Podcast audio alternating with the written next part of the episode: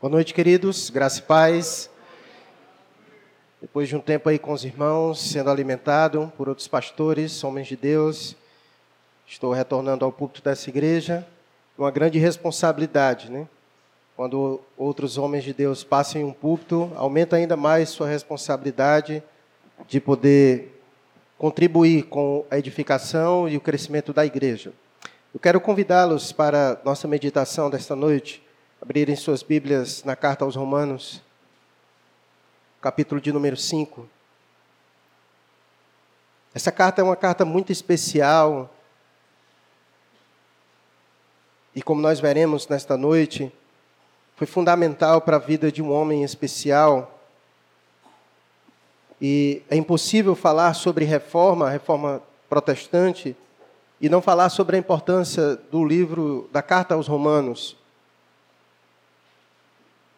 Outros livros bíblicos tratam sobre alguns assuntos importantes que foram tratados na reforma, como Gálatas, Hebreus e outros livros bons, mas Romanos certamente é um livro que se destaca. O capítulo 5, verso 1 e 2 será suficiente para para a nossa meditação dessa noite. Romanos, capítulo de número 5, versículo 1 e 2. Você conseguiu encontrar na sua Bíblia? Então acompanhe comigo a leitura que diz: Justificados, pois, mediante a fé, temos paz com Deus, por meio de nosso Senhor Jesus Cristo, por intermédio de quem obtivemos igualmente acesso pela fé a esta graça na qual estamos firmes e gloriamo-nos na esperança da glória de Deus. Amém? Vamos orar só mais uma vez. Pai querido, Obrigado a Deus pela tua palavra. Palavra esta que abriu os olhos de todos quanto conheceram o Deus da glória. Pai, que nesta noite a tua palavra venha mais uma vez abrir os nossos olhos, dar entendimento e razão a nós de acordo com tua soberana vontade. Pai, abre os nossos corações para entender, ó Deus, sobre tudo quanto o Senhor deseja nos ensinar. Pai, nos ajuda a estarmos concentrados. Não permita com que a nossa mente se pegue vagando em outros lugares, nas preocupações do amanhã, mas, ó Deus, que estejamos nesse momento desejosos por ouvir tua voz, por sermos alimentados pelo Senhor. Fala, Pai, a tua igreja, fala ao teu povo. Abençoa também todos quanto nos assistem pela internet. Que a tua graça seja estendida até esses irmãos. E assim oramos, no santo nome de Jesus. Amém. Nessa semana, mais especificamente na quinta-feira, dia 31 de outubro, nós rememoramos qual dia? Da reforma protestante. O dia em que um homem chamado Martinho Lutero, no dia 31 de outubro de 1517, ele afixou na porta da igreja do castelo de Wittenberg, na Alemanha, 95 teses contra a igreja católica romana. E aí eu, eu desafio você na sua casa, hoje a gente tem a internet, recurso muito bom, você pesquisar para você conhecer o que foi as 95 teses e conhecer um pouco mais sobre o que aconteceu neste evento.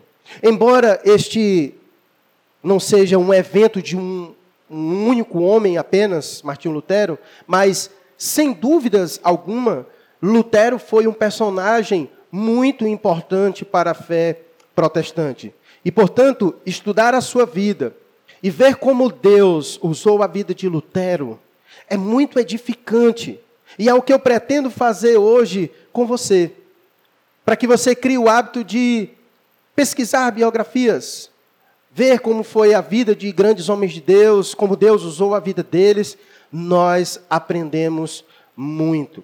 Então hoje eu quero trazer algumas informações, eu quero pegar o enredo da vida de Martinho Lutero para a gente aprender um pouco mais sobre esse pilar tão importante da nossa fé. Mas diante de tudo que já foi dito pelos pastores que aqui passaram neste mês, eu fiquei com a incumbência de encerrar hoje nossa série sobre os cinco solas da reforma, ou seja, os pontos doutrinários da nossa fé. que foi alicerce para esse marco histórico e que ainda é alicerce para a nossa fé. Hoje eu encerro falando sobre o sola fide, como vocês viram que estava aí aqui atrás, ou seja, que o homem é justificado somente pela fé. Sola fide significa isso, justificado somente pela fé. E para isso eu quero usar, como eu disse, a vida do próprio Martinho Lutero, para nós aprendermos, olhando para a vida de Martinho Lutero, o que significa sola fide. Você vai perceber que justificação pela fé não é somente um conceito, mas você vai ver o quanto isso é libertador na vida de um indivíduo. Como isso é transformador na vida de um indivíduo. E foi na vida de Martinho Lutero. Se Martinho Lutero não tivesse conhecido sola fide, ele estaria preso às suas angústias e às suas aflições, como nós veremos hoje. Mas eu quero situar um você um pouquinho no contexto histórico em que tudo isso aconteceu. A época em que Lutero viveu foi um período de grandes mudanças e inquietações no mundo. Foi o tempo de, de grandes descobrimentos. Esse período foi o ano do descobrimento das Américas. Época de grandes gênios como Cristóvão Colombo, Rafael, Michelangelo, Leonardo da Vinci, Nicolau Copérnico e outros grandes gênios do passado. Nesse tempo, a Igreja Católica Romana ela era soberana sobre tudo e sobre todos, em todos os aspectos da vida de um indivíduo quem mandava, quem governava sobre a vida de tudo e de todos era a Igreja Católica Romana. Ninguém era mais poderosa do que ela. E esse também é um período conhecido e chamado de Idade Média. Um período marcado por uma profunda inquietação, como já foi dito aqui, se eu não me engano, pelo pastor João Eduardo Cruz. Ele falou sobre essa, um pouco sobre essa inquietação em relação à morte, à culpa e o sentido da vida. Deixa eu lhe explicar um pouquinho como vivia as pessoas nesse período de grandes descobertas, um período onde havia grandes gênios, mas também era um período marcado por muita inquietação com relação à morte, à culpa e o sentido da vida. É bem verdade que a Bíblia nos testifica de que nós somos culpados, sim ou não? Sim, a Bíblia apresenta que nós somos culpados. No Éden, todos nós pecamos e por isso todos pecaram e estão destituídos da glória de Deus, e o salário do pecado sobre nossas vidas é a morte, somos culpados. Isso ninguém tem dúvidas, nós somos culpados. Contudo, a Igreja Católica, naquele presente momento, para exercer a sua soberania, ela massacrava o indivíduo na sua culpa. Ela tornava a culpa do indivíduo muito maior do que ela deveria ser. Não havia graça, só havia o terror e o pavor da ira de Deus, do seu juízo sobre a vida das pessoas. E isso atormentava o indivíduo. Então, o senso em relação à morte, à culpa e o sentido da vida das pessoas é o que esse período também é chamado de idade das trevas. Muitas trevas. Muitas trevas sobre a vida de um indivíduo, sem esperança, tormento, agonia. A imagem que a igreja passava para as pessoas era de um Deus carrasco e que tinha prazer em condenar o indivíduo, um Deus sem graça, um Deus cruel, um Deus que exercia seu juízo sem nenhuma, sem nenhum ameno, mas com muito rigor e com muita força. E as pessoas tinham medo de Deus. Elas tinham medo de Deus. Elas tinham um pavor. Havia uma pobreza avassaladora e um analfabetismo sem limites. Praticamente quase toda a população do mundo era analfabeta, com exceção do clero e da nobreza. E de poucos homens que conseguiram crescer como alguns gênios, porque tinham pais bastante influentes, famílias com condições que os colocavam para estudar. Mas era um, um grande índice de pessoas que nada conhecia, analfabetos por completo. E isso era proposital. E a igreja fazia isso para manter as pessoas na sua ignorância, porque o saber liberta o indivíduo da ignorância. Então a igreja prendia as pessoas na sua ignorância e os massacrava. Então imagina como era a vida desses indivíduos. Eles não tinham perspectivas de vida. Ele, a maioria não tinha perspectiva de nada, porque nada importava, nada trazia sentido se o peso da culpa, da ira de Deus pesava sobre os seus ombros. Para que crescer na vida? Para que fazer alguma coisa na vida se eu preciso resolver esse grande problema da minha vida? Esse grande anseio da minha vida, que é resolver as questões da minha salvação, de encontrar o perdão de Deus, de conseguir me livrar dessa culpa. E é diante desse cenário que a igreja se aproveita, através das indulgências, como já foi dito aqui, através das penitências, através de tantas coisas. E a igreja lucrou muito porque ela vendia a salvação, ela vendia esse antídoto, esse remédio para refrescar a alma do indivíduo aflito nesse contexto. As pessoas viviam aflitas, angustiadas, com medo, e a igreja católica vendia. Vendia facilmente uma falsa esperança para as pessoas, com o objetivo de enriquecer, de enriquecer cada vez mais, de se agigantar sobre a vida das pessoas. Nesse tempo, foi um período do crescimento e do surgimento de uma filosofia muito presente nos nossos dias, chamada de humanismo, e que já afirmava que Deus não negaria sua graça ao homem que fizesse tudo para alcançar o seu favor. E as pessoas viviam assim, em busca de fazer as coisas, de, através de seus próprios esforços, conseguir agradar a Deus, um Deus irado, um Deus impecável, um Deus cruel sobre as pessoas, e elas se esforçavam para fazer tudo.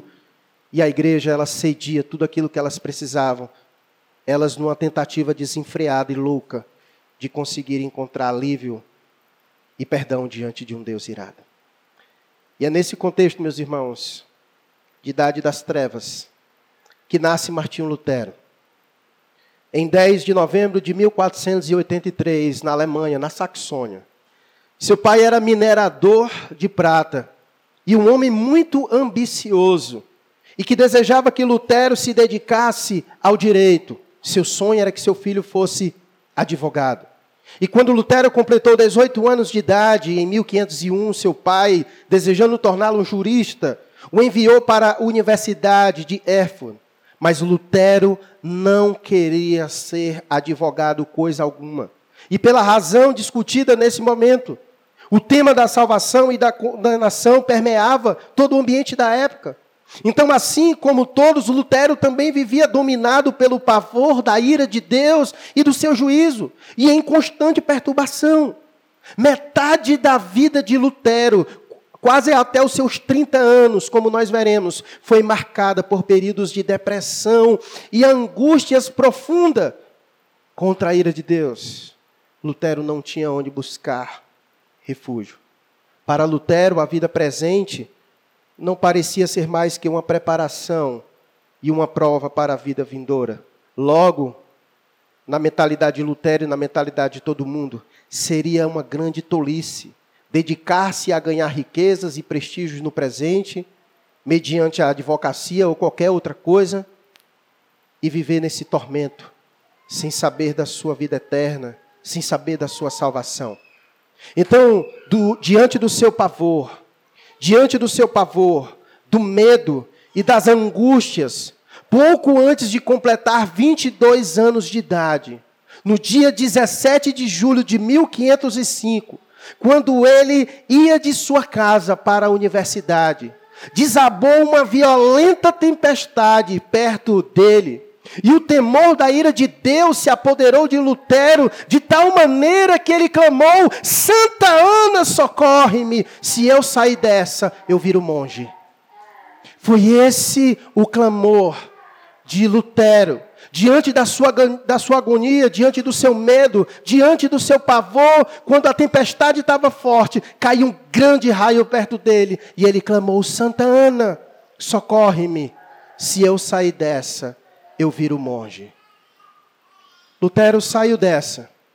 Lutero não morreu. Obviamente não foi Santa Ana. Você sabe quem é Santa Ana? Santa Ana é a mãe de Maria.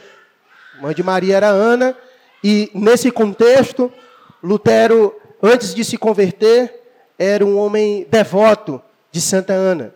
E antes da sua conversão, ele era devoto de Santa Ana e ele declara no alto da sua agonia: Santa Ana, socorre-me. E se eu sair dessa, eu viro um monge. Lutero não morreu, escapou da tempestade e cumpriu o que ele prometeu. Ele abandonou de vez a ideia de ser advogado e entrou para o convento dos eremitas agostinianos. Lutero entrou no mosteiro como fiel filho da igreja, com o propósito de utilizar de todos os meios que a igreja dava para promover salvação. Tudo aquilo que a igreja oferecia, indulgências, penitências e sacramento. Lutero entrou com esse fim de obter tudo isso. Seu objetivo era livrar-se da ira de Deus que tanto o atormentava. Lutero se esforçou para ser um monge perfeito. Ele só não conseguiu porque Lutero era um pecador como eu e você. Mas sem dúvidas, Lutero foi o melhor. Ele mesmo se descreveu assim, palavras dele, ouça o que ele disse. Eu guardei a regra da minha ordem tão estritamente que posso dizer que se algum monge fosse ao céu pelo monasticismo, seria eu. Pois se eu tivesse continuado por mais tempo, eu teria me matado com vigílias, jejuns, penitências corporais, leituras e confissões de pecado. Se havia algum monge que buscava a sua salvação e que buscava o céu, esse era Lutero e não houve nenhum como ele. Era um homem que passava dias e madrugadas em vigílias. Era um homem que vivia na prática dos jejuns. Era um homem que vivia na prática das penitências, um homem que se mutilava com o objetivo de condenar-se a si mesmo pelos seus pecados. Era um homem muito estudioso, muitas leituras, e era um homem que tinha uma prática exacerbada da confissão de pecado. Lutero era aquele que andava o tempo todo e as pessoas falavam com ele, e ele pensando, tentando lembrar dos seus pecados, com medo de ter esquecido algum, e ele saía da sala de confissão, quando chegava na outra esquina, ele já voltava porque se lembrava que tinha esquecido de pecados e voltava e, e passava às vezes o dia inteiro nisso, ia e voltava, ia e voltava e não conseguia dormir à noite, tentando lembrar se havia algum pecado que ele cometeu e esqueceu de confessar. Tamanha era a sua loucura, a sua perturbação diante da ira de Deus e diante de tudo isso. Então ele entrou no convento na tentativa de conseguir encontrar alívio para a sua angústia, de encontrar a salvação, de conseguir os méritos para que Deus pudesse lhe perdoar. Pergunta: essas disciplinas ascéticas diminuíram o seu tormento? Lutero responde: de modo nenhum. Pelo contrário, só aumentaram. Porque Lutero descobriu que quanto mais se esforçava, mais ele sentia que tudo o que estava fazendo em benefício de sua salvação era insuficiente.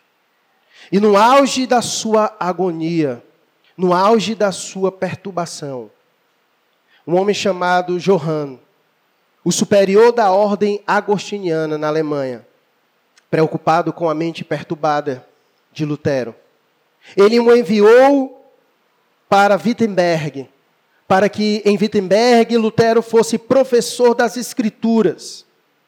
E ele fez isso porque ele lembrou que Jerônimo, um homem que viveu no período do século 3, 4 aproximadamente, na tentativa de se livrar das suas tentações, ele encontrou um lugar para ocupar a sua mente e se livrar das tentações. E nos escritos de Jerônimo ele diz isso.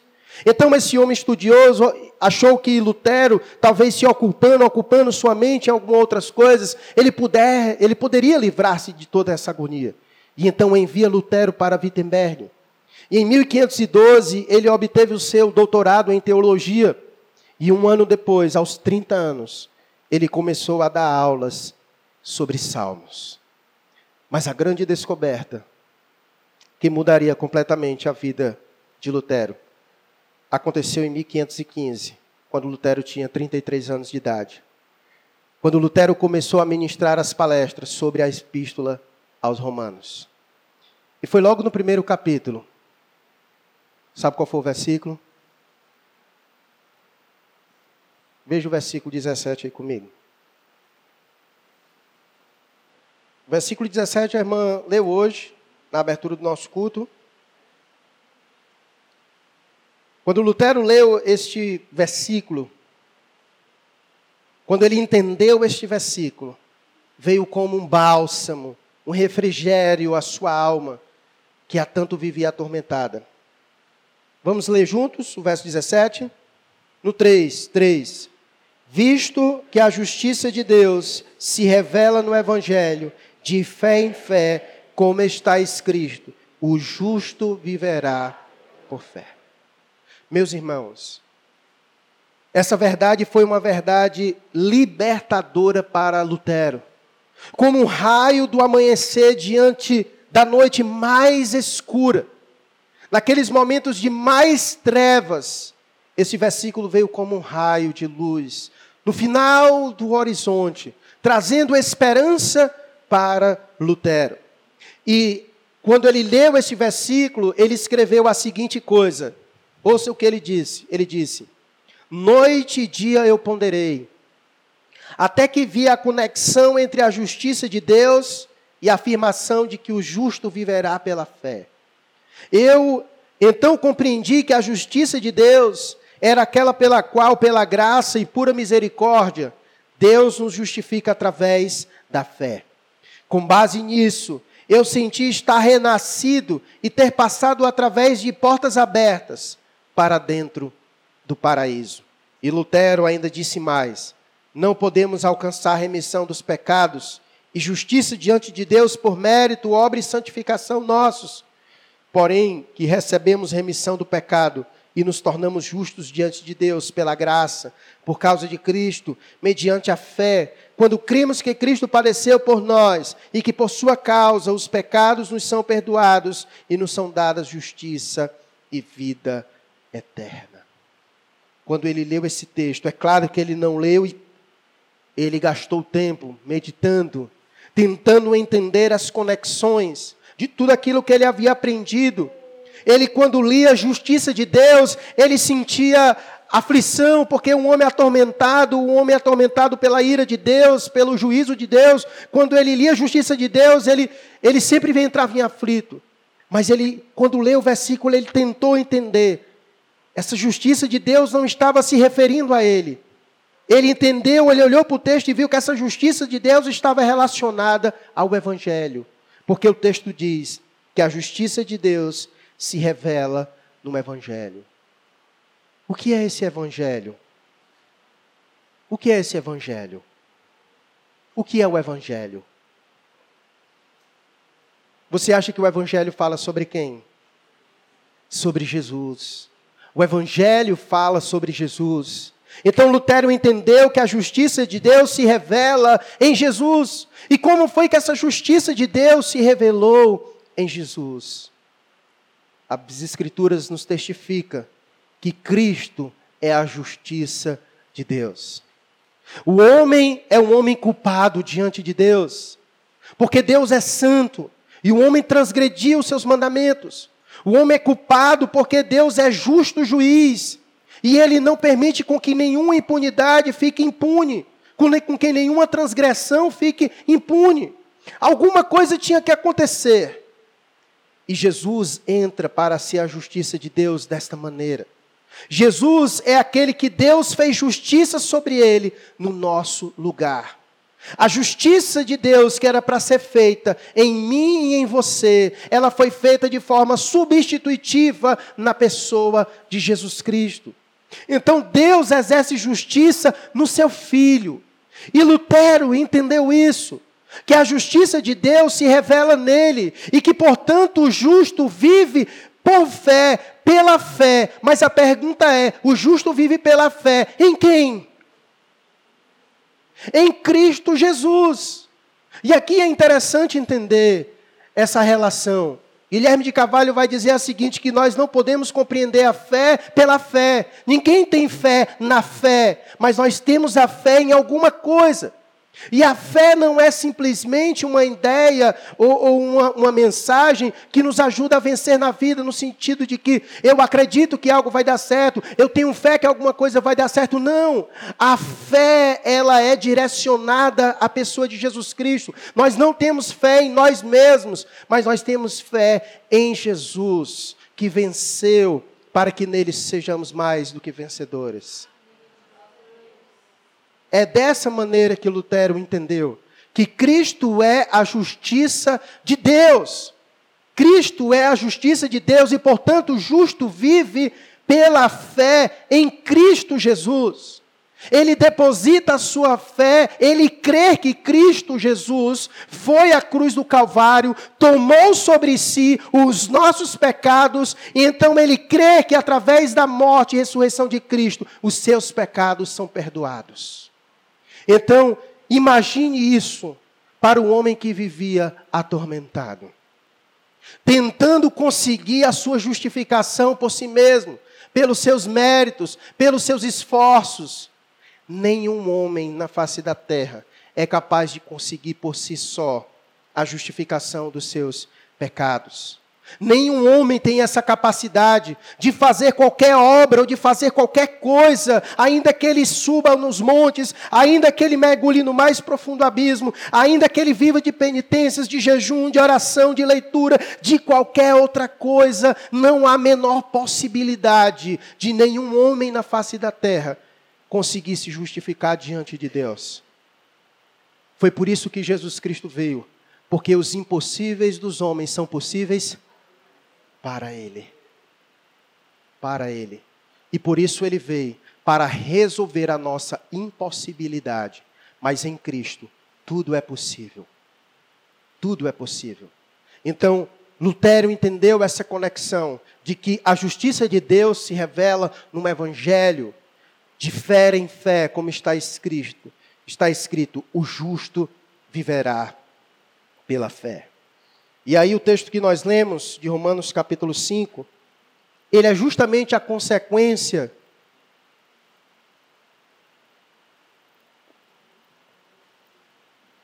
O texto que nós lemos é justamente a consequência daquele que deposita a sua fé em Jesus Cristo.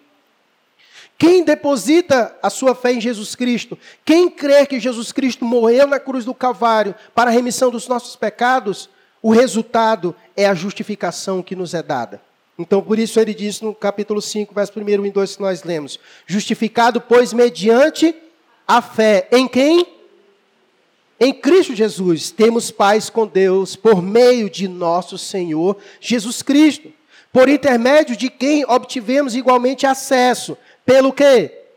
Pela fé a esta graça, na qual estamos firmes e gloriamos-nos na esperança da glória de Deus. Então nós somos justificados em Cristo Jesus.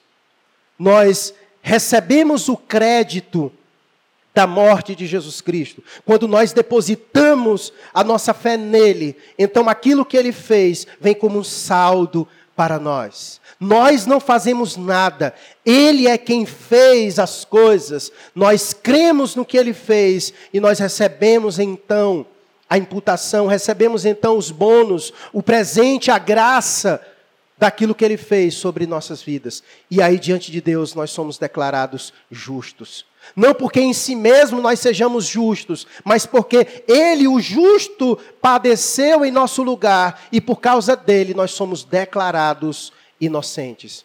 É como se, diante do juiz, a nossa sentença é a sentença máxima prisão perpétua mas alguém é capaz de pagar a nossa sentença. E ele paga. E alguém diz: Como ele pagou, então você agora é inocente. Não haveria nada que você fizesse para conseguir isso, mas ele fez. Então os créditos do que ele fez vêm para mim e vêm para você. Imagina que libertador isso foi para Lutero. Talvez seja esse o drama da sua vida. Vive angustiado, querendo agradar a Deus. maneira que você tem de agradar a Deus é colocar sua fé em Jesus, porque sem fé nele é impossível agradar a Deus. A maneira que você tem para agradar a Deus é crer em Jesus, porque sem a fé nele é impossível agradar a Deus. Você precisa crer nele. E diante disso, meus irmãos, surge uma doxologia. Nós já aprendemos o que é doxologia é quando nós nos deparamos diante de uma verdade tão maravilhosa, só há uma única coisa a fazer, que é o quê? Glorificar a Deus. E por isso um dos, das, dos pregadores que esteve aqui conosco, pastor João Eduardo Cruz, pregou sobre sol e deu glória. Como não dar a Deus glória diante disso? Porque Ele foi quem operou todas essas coisas. Nós somos justificados não por nós, mas por Ele, por causa dele, mediante a fé nele. Então nós não fizemos nada, Ele que fez todas as coisas, é o solos Cristo, é o solo e glória. E nosso papel aqui é só receber as bênçãos do Senhor. Portanto, a Deus toda a glória, porque até a fé que nós temos, sabe de quem vem? Vem dele. Até a fé que nós temos para crer nele vem dele. É ele quem desperta o nosso coração para crer nele. Como diz o texto de Efésios, capítulo 2, verso 8 e 9. Veja comigo esse texto tão maravilhoso. Efésios, capítulo 2, verso 8 e 9.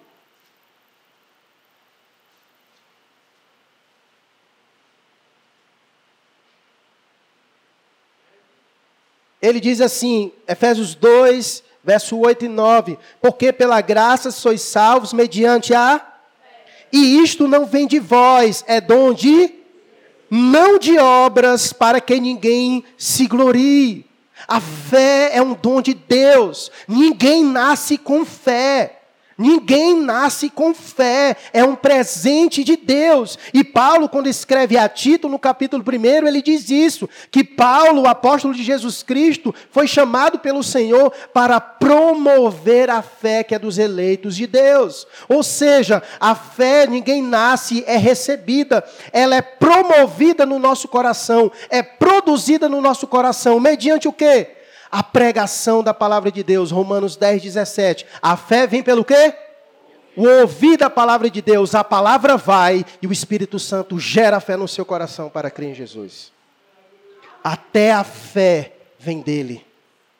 Se você tem fé, não é porque é sua, é dele. Ele lhe deu para você crer. Por isso nós não podemos menosprezar o solo escritura. Perceba todos os pontos conectados. Perceba todos os solas conectados. Porque é por meio das escrituras, da pregação da palavra, que vem a fé, ela é promovida no nosso coração para crer em Jesus. Portanto, não há espaço para vanglória. Não há espaço para você dizer, eu tenho mais fé do que você. Se você tem fé, foi Deus quem deu. Foi Deus, foi Deus quem deu. E não é para o seu louvor, é para a glória dele. É para a glória dele. Então perceba essa doxologia maravilhosa. E ele entendeu isso. Lutero entendeu isso. E isso foi libertador para ele. O nosso papel, nosso único papel nisso tudo é apenas crer. É apenas crer. Se hoje você está ouvindo a palavra de Deus, não endureça o vosso coração. É o Espírito produzindo, lançando a semente no seu coração para gerar fé. E como eu já disse, o autor de Hebreus vai dizer justamente isso no capítulo 11, no verso 6. Sem fé é impossível agradar a Deus, porquanto é necessário que aquele que se aproxima de Deus creia que ele existe e que se torna galardoador dos que o buscam. Ora, nós acabamos de, de aprender isso. Se nós cremos em, em Deus, se nós cremos em Jesus, o que é que ele vai nos dar? O texto diz: que sem fé é impossível agradar a Deus, porquanto é necessário que aquele que se aproxima de Deus creia que ele existe e que se torna galardoador dos que o buscam. O que é que ele nos concede nesse galardão? O que é que ele nos confere se nós crermos? É isso. A justificação pela fé em Jesus Cristo. A justificação pela fé em Jesus Cristo. Nosso papel é crer. Nesse processo, não há espaço para incredulidade. A incredulidade é o oposto da fé. Quem tem fé, quem crê, quem acredita no Senhor, crê que Ele existe, embora não vejamos, mas cremos que Ele existe. Porque a fé é a certeza das coisas que não se pode ver, é a convicção delas. E muitos, quando estavam naquele momento olhando para Jesus, não conseguiram ver que ali, aquele no madeiro, estava sendo pendurado o Filho de Deus para a remissão dos nossos pecados. Poucos conseguiram entender, muitos que lá estavam ficavam zombando dele, não tinham fé para crer. Mas você percebe, até mesmo o mais desprezível foi dado fé para crer. O homem que estava ao lado de Jesus, crucificado, um ladrão, ele olhou para Jesus e creu. E disse: Senhor, lembra-te de mim. E ele disse: Hoje mesmo estarás comigo no paraíso. Ele creu. Creu. Porque sem fé é impossível agradar a Deus. E quem crer que Ele existe se torna galardoador dele. Isto é fé, irmãos. É crer que Deus existe, de que Deus é real, tão real que nós nos relacionamos com Ele, assim como você se relaciona comigo e com outras pessoas. E foi isto que João tentou ensinar no capítulo 17, no verso 3, quando ele disse: A vida eterna é esta, que conheçam a Ti, o único Deus verdadeiro, e a Jesus Cristo a quem enviastes. O Senhor nos dá fé para crermos, para desfrutarmos de uma relação com Deus. Sem fé é impossível desfrutarmos de uma relação com Deus. Se nós desfrutamos de uma relação com Deus, então é porque nós cremos e é porque nós o conhecemos. E é isso que está com base a nossa fé: conhecer a Deus mediante a fé em Jesus Cristo. A vida eterna não se trata de céu, mas se trata de Deus, de conhecer a Deus e a Jesus Cristo a quem ele enviou. Não basta apenas crer de forma na mente, inteligível. A, a ideia não é isso. Ah, eu acredito, eu creio que Deus existe, eu creio que Jesus Cristo veio. Não é simplesmente meramente crer dessa maneira. Inclusive, Tiago, no capítulo 2, no verso 19, ele vai dizer que até os demônios creem e tremem na presença de Deus. Mas não é essa ideia de crer, de crer que Deus existe. Não, eu não sou ateu, não, eu creio que Deus existe. Mas não é essa a ideia. É o crer de relacionamento. É uma fé verdadeira que produz rendição, entrega, conversão, boas obras. E Lutero entendeu isso. Lutero foi atormentado porque ele cria ser possível conseguir salvação por mérito próprio, através da prática de boas obras. Mas através das escrituras, Lutero descobriu que as boas obras, elas são apenas evidências de uma fé verdadeira, genuína, não a causa, mas o resultado. E Tiago mesmo, no capítulo 2, verso 18 e 26, ele diz isso, ele diz, olha, mostra-me essa tua fé sem obras, e eu com as obras te mostrarei a minha fé, porque fé sem obras é morta. Nós não somos salvos porque nós produzimos obras diante de Deus, mas produzimos obras porque fomos salvos por Deus. E uma fé verdadeira, ela é manifestada com obras dignas de arrependimento. Não se trata simplesmente de crer na mente, de entender. Eu entendi, eu entendi que Cristo morreu na, na cruz do Calvário, mas se isso não transformar a tua vida, se isso não transformar a tua vida ao ponto de gerar na sua vida obras dignas de arrependimento, então você não creu para a salvação. Você foi convencido intelectualmente, mas não foi convertido o coração. Não foi convertido o coração. A fé que o Senhor nos dá é uma fé que produz transformação. É uma fé que faz de nós novas criaturas. É uma fé que nos leva a nos lançarmos diante do Senhor, entregarmos a nossa vida para Ele. Se você crê em Deus, crê em Deus. Então entrega a tua vida para Ele. É nessa perspectiva que é crer em Deus. Não basta simplesmente crer em Deus e seguir a vida, mas quem crê verdadeiramente em Deus, entrega por completo a sua vida a Deus, se rende diante do senhorio de Jesus Cristo, vive para Ele, para o seu louvor, para a sua glória. Quem entende de fato e quem recebe a fé verdadeira, vive dessa maneira. E essa é a base para se entender os diversos momentos em que Jesus disse a alguém: A tua fé te salvou. Você já viu alguns momentos nos evangelhos Jesus dizer isso? A tua fé te salvou. E aí você pode dizer, mas pastor, o senhor acabou de dizer que até a fé que eu tenho é de Deus, e como é que Jesus disse a tua fé te salvou? É isso. Deus nos deu a fé para que nós venhamos a externar esta fé em obras, em crença. Nesses casos, Jesus apenas identificou verdadeiras, fé verdadeiras de fé falsas, ou seja, salvíficas. Eles creram porque Deus lhe deu o dom da fé para crer. Então, quando Jesus disse, a tua fé te salvou, Jesus está dizendo, em ti há uma fé verdadeira, uma fé salvífica. Porque se em você não tivesse uma fé verdadeira, você não teria fé para crer em mim. Se você crê em mim, é porque essa fé é verdadeira. Uma fé te salvou. Essa é uma fé verdadeira. É uma fé que se entrega. É uma fé que realmente crê em Jesus Cristo. Portanto, no campo da fé, não há espaço para vanglória. E talvez você tenha entrado aqui hoje à noite como Lutero, com as mesmas inquietações sobre a morte, a culpa e o sentido da vida.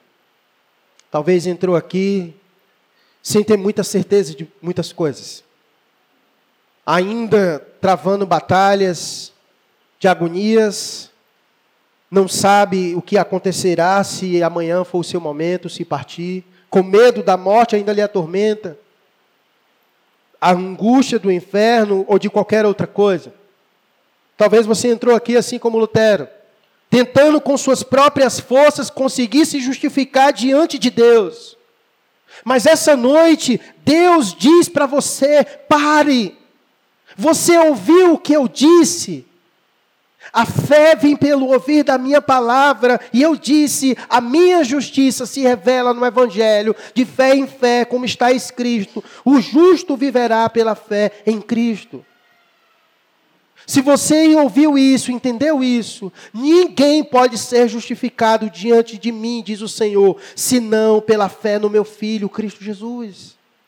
Não é por você, não é pelos seus esforços, mas é por Jesus. O seu papel é crer nele e apenas. Como disse João 3,36, quem crê no Filho tem a vida eterna. O que não crê não verá vida e já está julgado e já está condenado. Mas se crê no Filho, tem a vida eterna. Tem a vida eterna. E como Jesus disse para Marta, João 11:40, se creres, meu irmão, verás a glória de Deus. Sabe quem é a glória de Deus? É o Filho. O Filho é a glória de Deus. Não há glória maior. É o Filho. Se crer, verás a glória de Deus.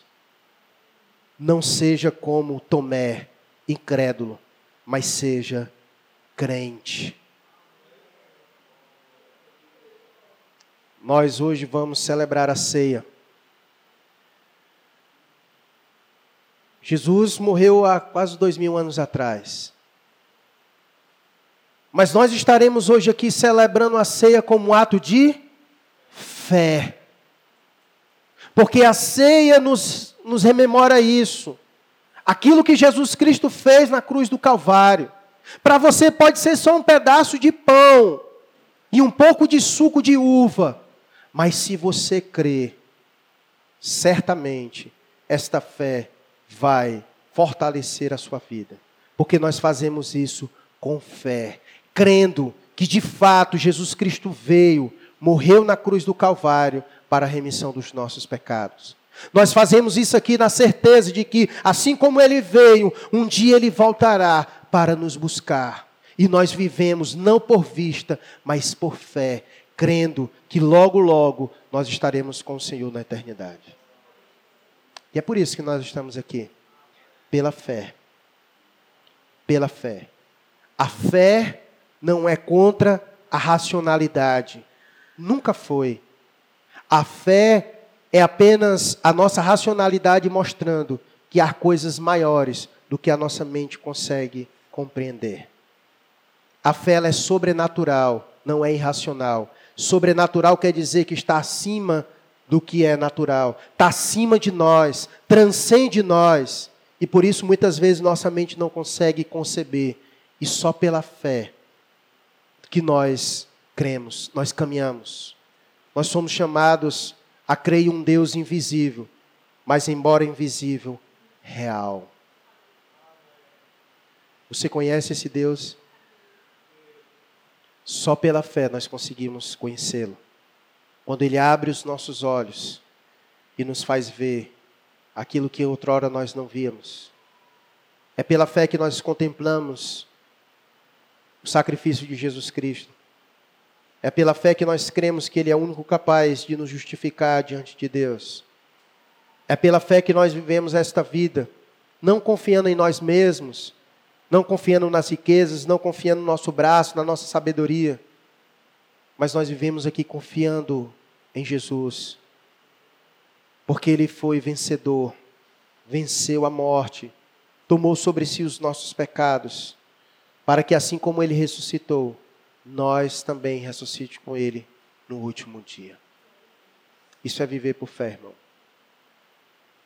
Eu creio que se amanhã for o meu momento, eu estarei com o meu Senhor e o meu Salvador. E eu vivo com essa esperança. E para mim ela é suficiente.